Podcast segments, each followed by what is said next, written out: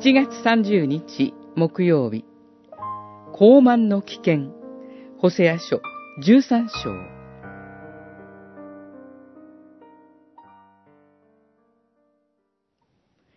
養われて彼らは腹を満たし、満ち足りると高慢になり、ついには私を忘れた。13章6節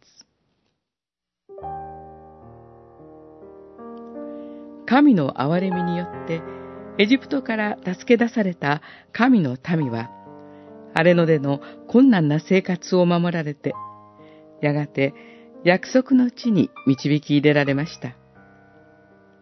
しかし、約束の土地で繁栄を与えられて、残念なことが起こります。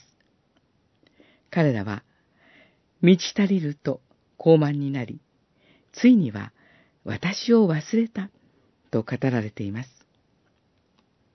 何ということでしょう。しかし、私たちにも起こるかもしれません。神の祝福によって快適な生活を送ることができています。井戸に水を汲みに行かなくても、蛇口をひねれば水が出る時代です。今の時代に誰が朝水を飲むときに感謝の祈りを捧げるでしょうか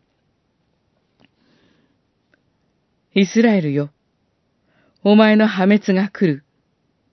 私に背いたからだ。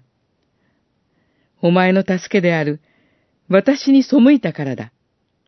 と、ホセアは語ります。ホセアの言葉は、当たり前のように日常を過ごす私たちにも悔い改めを迫ります。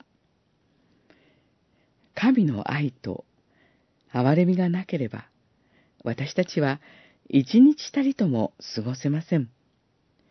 そのことを忘れてしまうところに、高慢の罪があります。